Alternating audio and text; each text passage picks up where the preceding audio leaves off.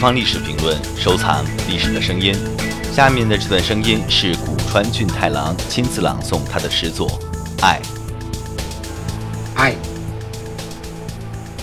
愛口で言うのは簡単だ愛文字で書くのも難しくない愛気持ちは誰でも知っている愛悲しいくらい好きになること